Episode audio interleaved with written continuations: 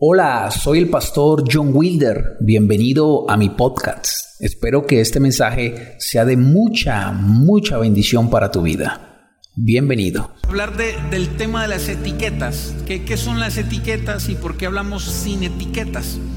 Entonces quiero eh, pegarme de un versículo bíblico no más y explicarlo y tratar, tratar de ser lo más breve posible. Dice Génesis capítulo 32, versículo 28. Quiero que usted vea lo que dice este versículo porque vamos a leer y vamos a pegarnos de este versículo, cambiarle el fondo.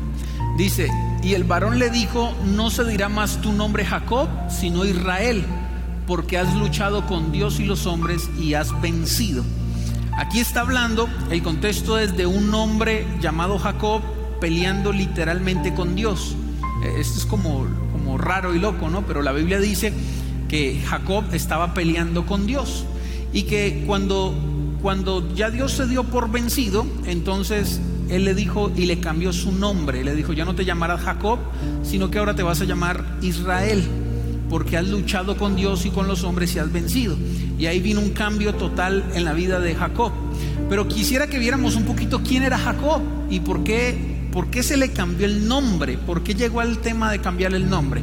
Para resumirles un poquito la historia, Jacob era un joven que tomó muy malas decisiones en su vida, todas las que usted se puede imaginar. Malas decisiones, que esas malas decisiones las vamos a traducir en esta noche como etiquetas, por decirlo así. ¿Listo? Yo voy a pedirle el favor de que me ayude. Venga, le digo quién. Eh, todo el mundo me voltea la cara para que no lo llame. Venga, Brian, usted que es eh, usted que es actor de acá. Yo sé que Brian no le da pena acá arriba eso. Entonces vamos a suponer que Brian es el Jacob de esta noche, ¿sí o no?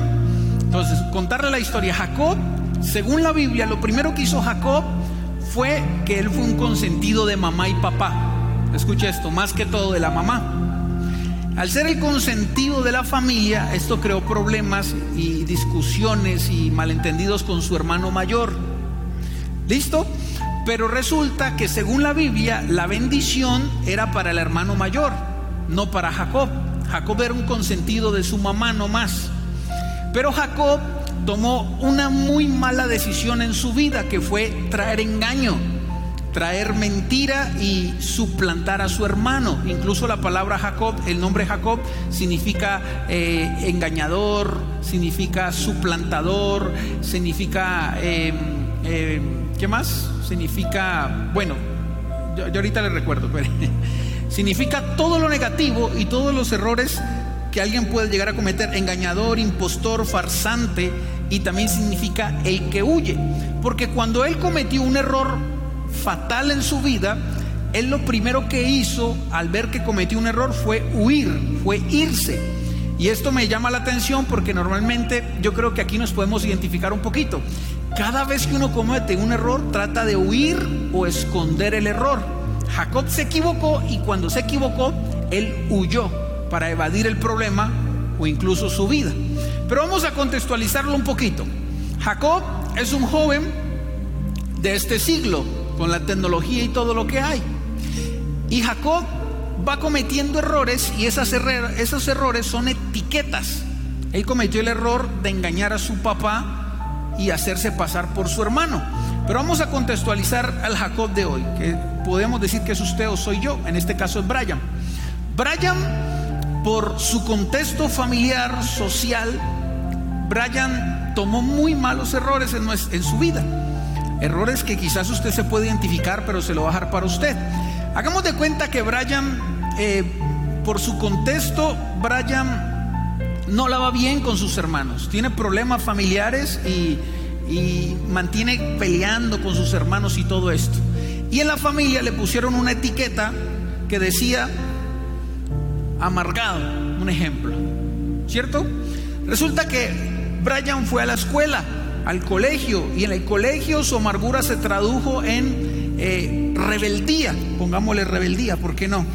Entonces la vida, los amigos, las circunstancias lo etiquetan y le ponen otra etiqueta, rebelde. Brian es amargado y es rebelde. Digamos que Brian tuvo una amiga. Y con esa amiga exploró todo lo que es el sexo y exploró todo aquello y la dejó embarazada. Entonces le ponemos una etiqueta, como dicen los jóvenes hoy en día, de perro. Este hombre es un promiscuo, es un perro, el que le anda echando el cuento a todas las mujeres, ¿cierto? Y así la vida lo va etiquetando y lo va y, va creando una idea de lo que es Brian. Entonces, cuando vemos a Brian, lo vemos con varias etiquetas, pongámosle más etiquetas para que sea más asombroso. Eh, ayúdenme, ayúdenme, otra etiqueta. ¿Cómo? Drogadicción, muy buena. Digamos que Brian en una de esas depresiones que le daba, eh, se puso a fumar marihuana y se puso a hacer todo el tema, entonces lo conocen como drogadicto. Digamos que Brian también tuvo malos, malas amistades y se metió en, ayúdeme Brian, en, en, todo este tema de, de, robar y todo este tema, ¿listo? Digamos que Brian eh, tuvo una pelea con su mamá o sus padres y los deshonró y los trató bien mal, cosa que está muy mal y que pesa mucho. Entonces, Brian eh, le dijo a su mamá palabras que no valen la pena recordar. En una pelea le dijo de todo lo malo que usted se puede imaginar. Y ya él quedó etiquetado por una persona que deshonra a sus padres. Digamos que Brian también en algún momento de su vida, eh, ¿por qué no? Es un simple ejemplo. Brian estaba explorando su sexualidad y tuvo una experiencia homosexual, que es muy común entre los jóvenes hoy en día. Entonces, Brian, por una experiencia, por estar explorando, aunque no lo era, ya está echado de homosexual o lesbiana o el caso que sea. En este caso estamos dando un ejemplo. Digamos que Brian también, eh, ayúdame, ¿qué tanto error si uno puede? ¿Cómo? Mentira. Brian es conocido como el más mentiroso de Tuluá. Qué buena es. Otra por aquí. Eso. Y dejémoslo hasta ahí. Imagínense todo, todo lo malo que usted ha hecho en su vida y que ha traído consecuencias y que lo han etiquetado en algún momento. Errores por su contexto, errores por presión, errores por, por las mujeres, por confiar mucho en los hombres, eh, cualquier clase de error que lo etiquetó. Entonces Brian, este es Jacob Brian, un hombre etiquetado. Y así como está tal cual, entonces se presenta Brian en la Biblia. Y el hombre viene huyendo porque dejó una muchacha embarazada, una etiqueta, y la dejó sola y la dejó embarazada y está huyendo de su problema. Brian se metió a las drogas y como vio que lo iban a matar por las drogas, salió de Tuluá y se fue huyendo. Este es el contexto de Jacob. Brian, eh, por el, problema que tuvo con su mamá, que, que lo deshonró, la trató mal, entonces lo echaron de la casa y él está huyendo porque su otro hermano se ofendió y lo va a matar por haber tratado a su mamá así, un ejemplo. Y el contexto de Brian, de Jacob, es que él se encuentra huyendo de todas las etiquetas que la vida le ha puesto. Ahora, lo importante y lo que me llama la atención de las etiquetas es que hay una etiqueta, hay etiquetas que son porque usted ha cometido errores. ¿Sí o no? Cualquier tipo de error, llámele el que sea de algunos que hemos nombrado aquí. Pero hay otras etiquetas que no son errores suyos, sino que son etiquetas que usted trae desde su contexto familiar. En otras palabras, que llamamos las que yo no tengo la culpa. Hay etiquetas, por ejemplo, de que usted eh, esté en un contexto de familia donde usted es el mayor y el que no toman en cuenta, o el que le toca hacer todo. O quizás usted dentro de sus hermanos es el, el no preferido, que también hay casos. Usted no tiene la culpa, pero usted es el rechazado de su familia. Usted no hizo nada para que lo etiquetaran, pero ya tiene la etiqueta. Y hay etiquetas que yo me las he ganado por mis malas decisiones y hay etiquetas que yo vine con ellas. ¿Qué culpa tengo yo? Por ejemplo, otra etiqueta muy conocida es la orfandad. Y naciste con una etiqueta que dice que eres huérfano. Y eso, obviamente, eso, eso es un problema. Eso es, eso es un problema grave porque es un faltante que vamos a tener más adelante. Y eres conocido como el huérfano, como el que no tiene un papá, no tuvo un papá, lo abandonó, no está contigo. Y esa etiqueta es evidente y se te ve. Otra etiqueta también muy, muy, muy tremenda que traemos nosotros es los dichos.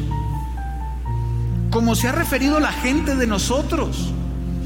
¿Se puede acordar cuando su mamá o su papá le dijeron tonto? Y todos los días te recuerdan que eres un tonto. ¿O te puedes acordar de esa etiqueta cuando te dijeron que no servías para nada? ¿Te puedes acordar de la etiqueta cuando te dijeron, yo no confío en usted? Y esas palabras de otra persona van y vienen, pero cuando vienen de mis padres, esas etiquetas se quedan. ¿Se acuerda de esas palabras, por ejemplo, en el colegio cuando te recalcaban y te hacían bullying de, algún, de alguna diferencia física? La gorda, por ejemplo, o el gordo, el flaco,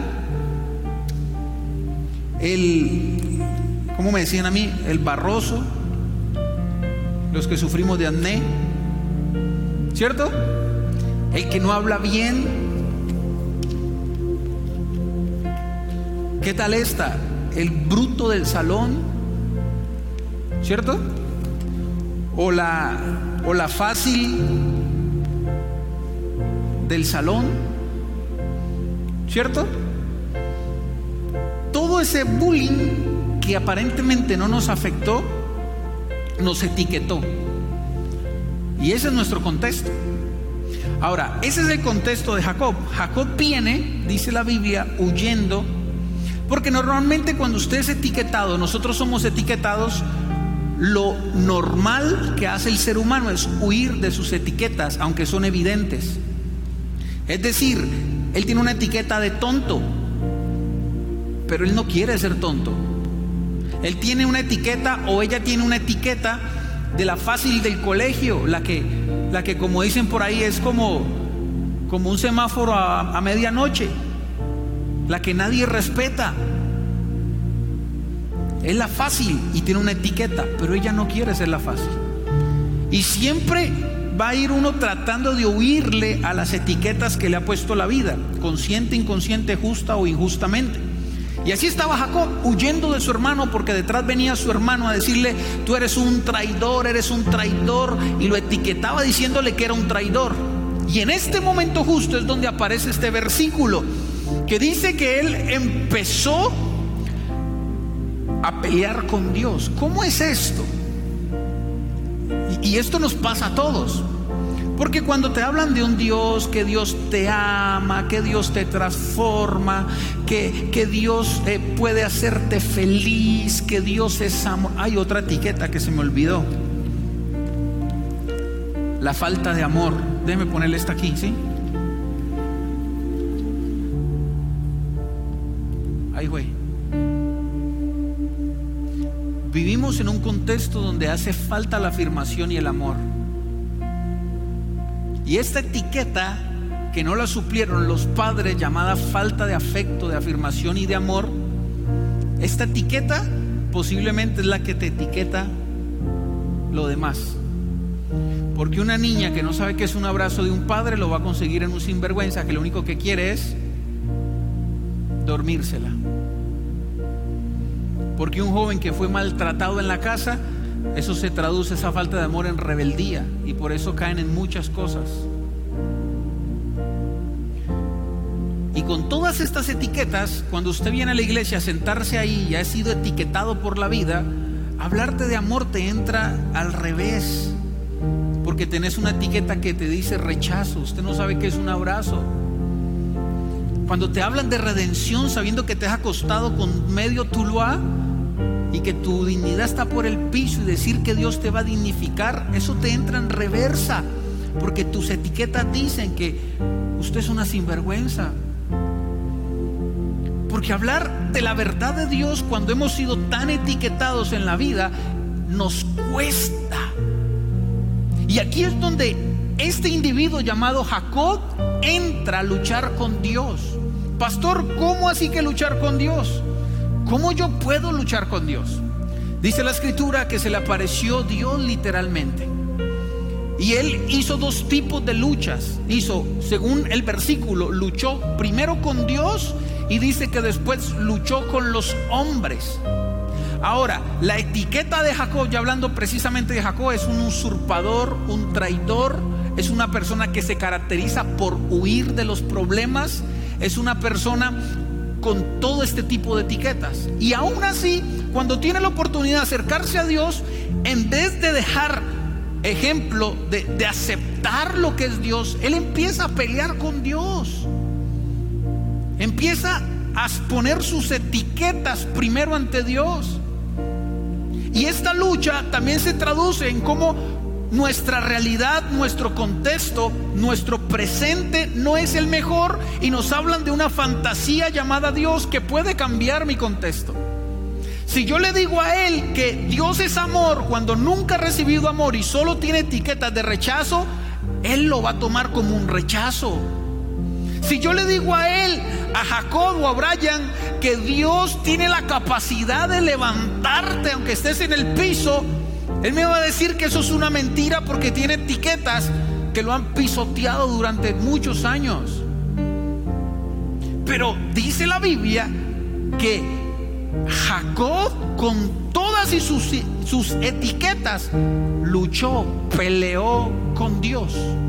Como un ser humano de carne y hueso, como usted o como yo, con el pasado que tenemos, vamos a pelear con un ser grande, con un ser, con una lucha que es desnivelada. ¿Cómo yo voy a enfrentarme a Dios? ¿Por qué la Biblia dice que yo con mis etiquetas puedo pelear con Dios? ¿Por qué dice la Biblia que Jacob se enfrentó a Dios? Yo no sé si usted le ha pasado en algún momento, pero yo creo que yo también a veces he peleado con Dios. Porque hay cosas que se nos salen de las manos. ¿Dónde está el Dios de amor? ¿Dónde estaba Dios cuando te etiquetaron con esa violación? ¿Dónde estaba Dios cuando te etiquetaron con esas palabras que te marcaron? ¿Dónde estaba Dios cuando caíste tan bajo en tu vida? ¿Dónde estaba Dios? Y empieza uno a pelear y a pelear y a pelear basado en las etiquetas. Así que esta locura llamada Dios es un cuento de hadas o es para tontos, para pobres y para gente no intelectual. Porque mi intelecto y mi razón me dice que mi verdad es que estoy marcado. Pero no solo de esa manera luchaba Jacob con Dios, sino que llega un momento en la vida de Jacob que él, él se da cuenta que el problema no es Dios, el problema son las etiquetas. El problema no es lo que Dios nos ofrece. El problema es que estas etiquetas se interponen entre la persona que está dentro que nadie conoce. Porque hacia plena vista yo veo un Brian demasiado ridículo, lleno de etiquetas. Y este es el Brian que todo el mundo conoce. Pero cuando yo me voy a encontrar con un ser llamado Dios, Dios no está viendo esto. Dios está viendo lo que está acá adentro y lo que está aquí adentro. Y aquí adentro yo puedo ver un Brian rudo, amargado, fuerte. Un Brian que no se deja joder de nadie. Pero adentro Dios está viendo quizás un niño que llora en la casa. Quizás aquí estoy viendo una mujer muy linda, con un cuerpo espelto, una mujer wow, que todos los jóvenes, los hombres quisieran dormírsela. Pero por dentro Dios está viendo una niña que fue violada, una niña que, que, fue pisoteada, una niña que llega a la casa y que la única manera de expresarle amor a su familia es diciendo, como decían por ahí, ahí le dejé café. Y nosotros, en vez de exponer lo que realmente somos como seres humanos, ponemos nuestra etiqueta.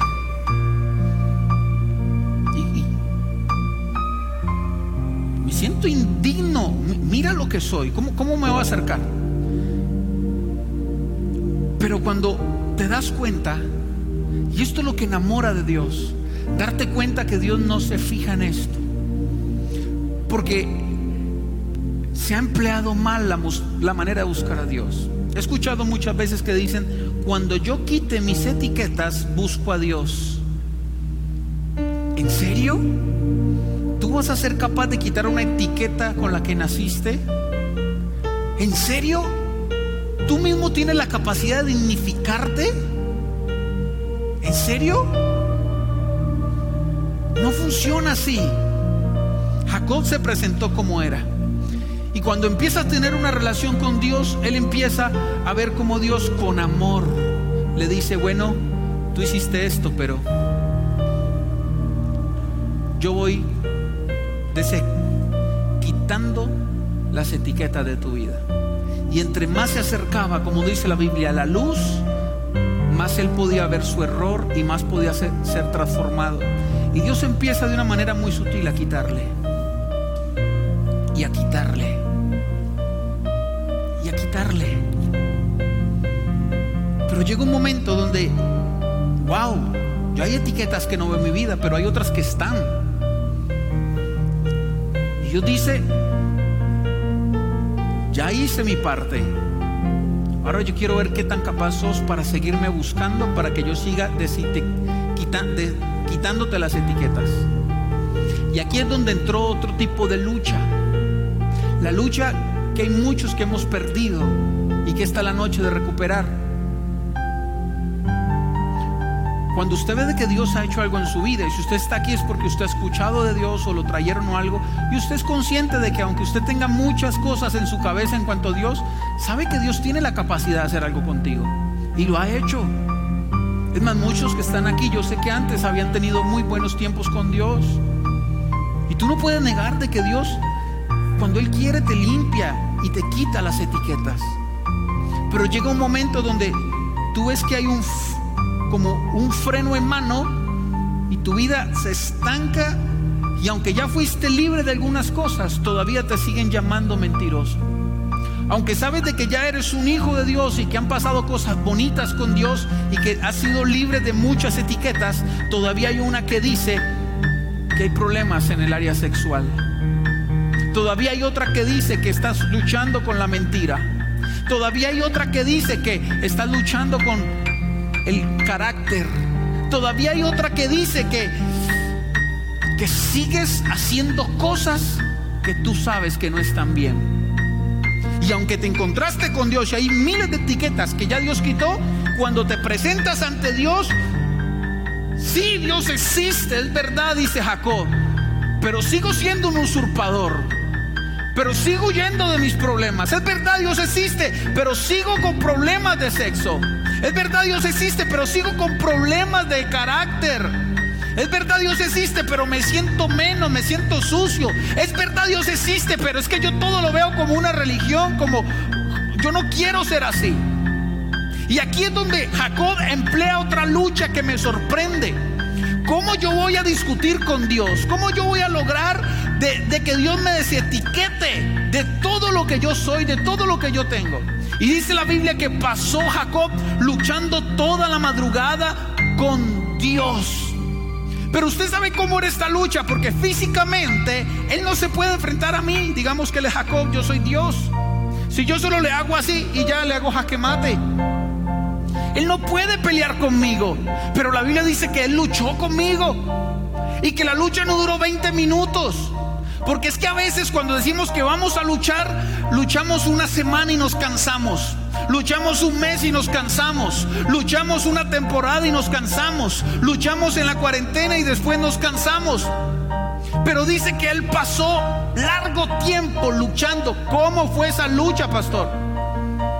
Dos tipos de luchas. Luchó con Dios y luchó con el hombre. ¿Cómo así, pastor? La primera lucha que él libró es darse cuenta que aunque Dios había trabajado en él, todavía hay cosas que mejorar. Todavía hay que desetiquetarlo de algunas cositas.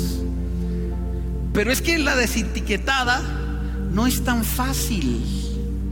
Y aquí yo quiero que usted entienda, joven, porque si usted guarda esto en su corazón, usted le va a cambiar el panorama. Hay cosas que han sido tan arraigadas en tu vida que te duelen tanto que no es tan sencillo como hacer así, aunque para Dios sí. Hay cosas que hay que luchar para que salgan de tu vida. Si hemos tenido un problema inmoral toda nuestra vida, eso no se hace con soplando. Hay que luchar. ¿Y cómo luchó Jacob, pastor? Dice la Biblia que pasó toda la noche luchando con Dios. Y según Salmos capítulo 51, versículo 17, si no estoy mal, hay aquí un precedente para darse cuenta cómo se lucha con Dios. No es como usted cree a golpes. No es como empezó la lucha quizás Jacob, renegando, tratando mal a Dios, echándole la culpa a Dios de sus etiquetas. Sino que dice la escritura que los sacrificios de Dios son el espíritu quebrantado. Al corazón contrito y humillado Dios no puede despreciarlo. Dios no puede hacerse de la vista gorda cuando alguien está luchando en esta condición. No cuando alguien está luchando echándole la culpa a Dios, sino cuando alguien se humilla, alguien es humilde, alguien está realmente queriendo buscar a Dios. Cuando Dios huele que aquí no hay altivez, que aquí hay humildad, que aquí hay ganas de salir adelante, que hay alguien que lucha, no hay alguien que viene y levanta sus manos en la iglesia y allá sale y sigue haciendo lo que sigue haciendo, sino que hay alguien que sabe que tiene etiquetas, pero está luchando con sus fuerzas. Cuando hay un corazón contrito y humillado, Dios no lo puede despreciar. Así que la lucha no era los golpes, alguien así los golpes, la lucha no era los golpes. No era quien me empujaba más. No era a quien tenía la capacidad de, sacarlo de su vida. Porque así iba a perder Jacob. La lucha era, según la Biblia, que en otro momento usted lo puede leer, era que él decía, no te dejo hasta que me bendigas. Es decir, Dios estaba probando resistencia en muchas cosas que fallamos. Quiere decir que Dios, Él no estaba peleando a los puños, sino que estaba peleando así. tire para allá. No, no, haga cuenta que usted va a ir, yo lo agarro a la espalda. Estaba así, ya, ya, ahí nomás que me canso. Dios tratando de irse. Y Jacob diciéndole, no, tengo muchas etiquetas, no te dejaré hasta que me bendigas, Dios. No te dejaré hasta que me desetiquetes. No te dejaré, tire. No te voy a soltar, Dios. No te voy a soltar. Yo voy a hacer lo que tenga que hacer, pero no quiero. Estoy harto de mi vida. Estoy harto de, de estar luchando solo con esto. No te dejaré hasta que me bendigas. Ahora, ¿por qué Dios no le hizo así? Porque Jacob estaba luchando con un corazón contrito y humillado. No era renegando, no era echándole culpa a Dios de esto. Era diciendo, Señor, no te voy a soltar. Y yo me imagino el corazón de Dios diciendo, ahora agárrame usted a mí, diciéndome, pero pasito que yo soy más flaco que usted. ¿Cómo, me, ¿Cómo lo voy a dejar así? Dame a voltear un poquitico dejar a alguien así que, que está luchando por cambiar? Yo puedo hacerle así. Suerte es que le digo. Me voy para el cielo. Pero hay una base. Dios no puede despreciar a un corazón contrito y humillado. Quiero ver cuánto resistes.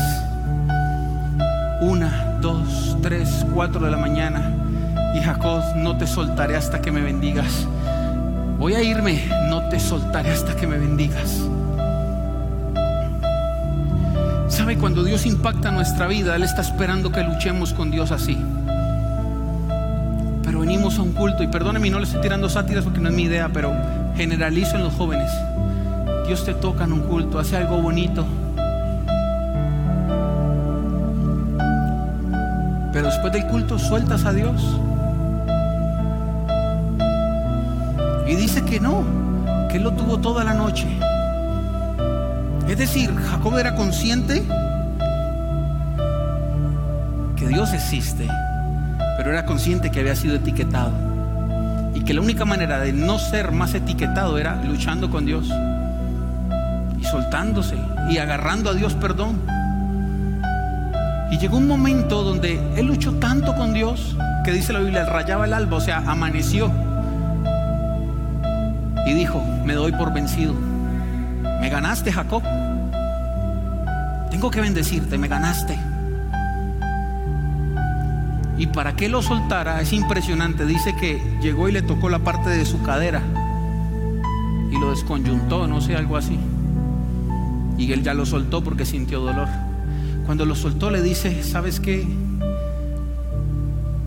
Ya no te, ya no te llamarás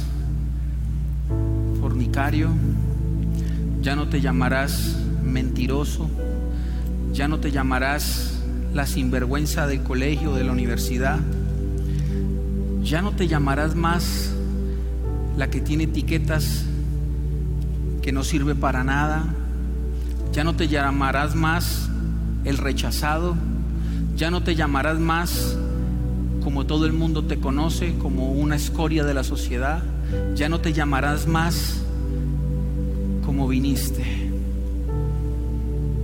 porque has luchado con Dios. Ahora yo quito las etiquetas y no te etiqueta Dios, sino que te sella, por decirlo así y pone su sello y te dice, a partir de ahora, como has luchado conmigo y con Dios, te llamarás Israel. Y había sido muchos años etiquetado y como luchó con Dios, ahora su nombre cambió. Y esto yo le llamo la capacidad de, de la redención,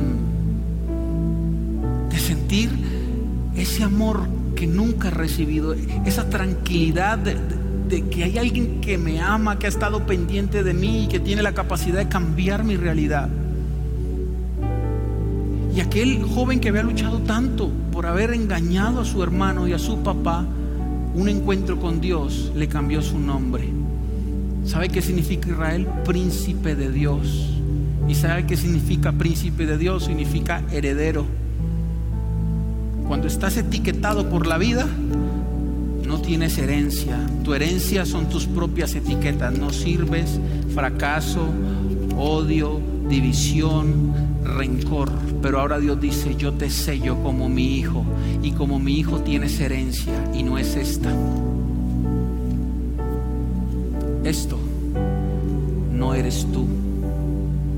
Las etiquetas no te definen te define el sello de Dios. Y Dios ha dicho que en medio de mis errores, yo soy su hijo. En medio de todo lo que te ha pasado, tienes una herencia. En medio de que la vida te ha pisoteado por tus errores, tú tienes aún una dignidad que puedes recuperar con Dios.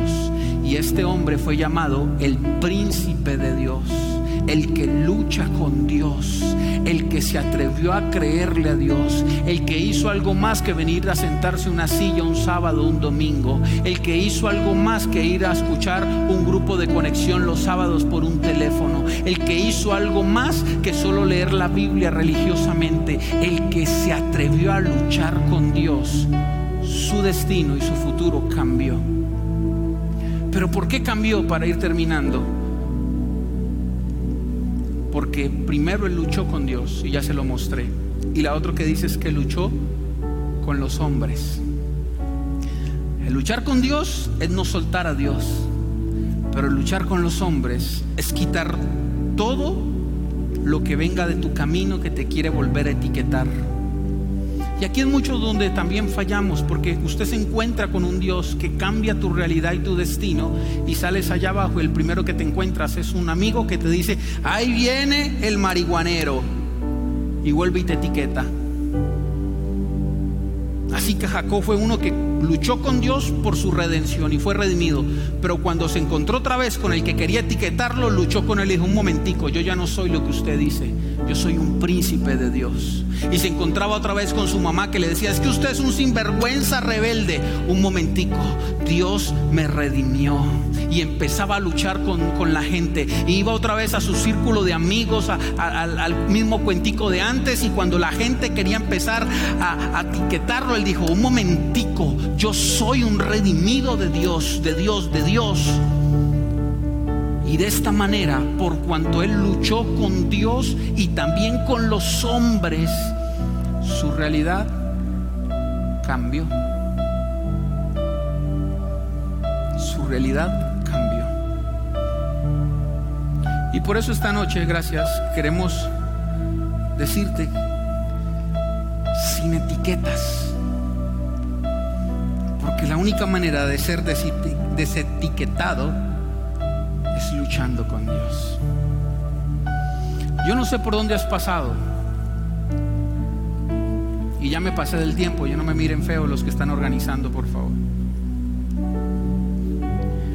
Pero yo estoy seguro que si hoy te atreves a luchar con Dios y con los hombres, tu estatus, tu mente, corazón va a cambiar. Lucha con Dios esta noche. Y cuando salgas allá, sigue luchando con los hombres. Pero te aseguro que si te encuentras con Dios, tu vida no puede ser igual.